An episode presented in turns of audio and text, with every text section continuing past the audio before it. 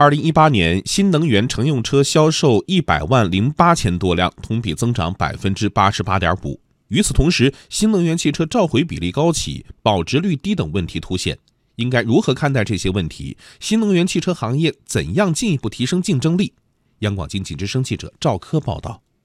国家市场监管总局最新统计数据显示，二零一八年，比亚迪、力帆、众泰、北汽新能源、江淮汽车等车企。共召回新能源车辆十三点五七万辆，召回故障主要集中在车辆电池、制动助力真空泵以及专用变速器三个方面。有人算了一笔账，去年新能源汽车的召回量约占全年汽车召回总量的百分之一。如果对比同年新能源汽车一百万零八千多辆的销量数据，召回比例则高达百分之十三点四六。另外，据中国汽车流通协会发布的汽车保值率报告，考虑到三电系统、补贴政策和产品更新换代等因素，目前三联车龄的新能源二手车保值率仅为百分之四十七点五。有分析认为，目前新能源汽车二手车市场暂时还不成规模，大部分家庭的新能源车没有到需要更新的阶段，难以支撑起价格体系。中国汽车流通协会常务理事贾星光认为，新能源汽车有一个致命问题，就是三年后电池开始衰减，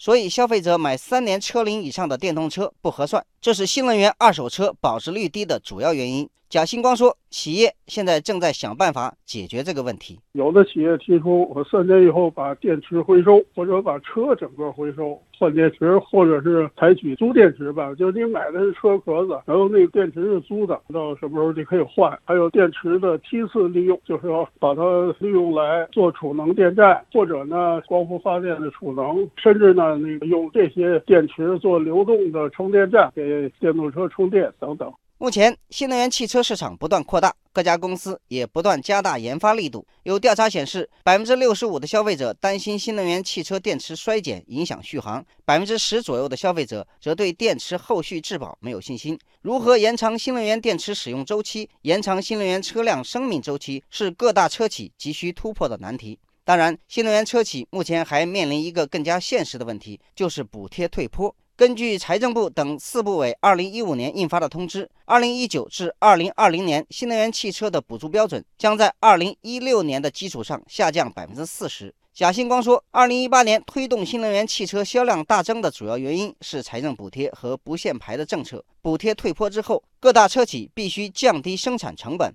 保持市场竞争力。我们补贴的意义呢，主要是让一个还没有完全成熟的技术，通过政策补贴让市场发展起来。那么现在看呢，效果还是比较好的，因为我们现在已经成世界上最大的新能源汽车的消费国、生产国。但是呢，很快补贴会逐步退出，很多企业都在做这方面准备，主要就是降低电池的成本。补贴没有之后。也能够在价格上有一定的竞争力，这是将来发展的目标。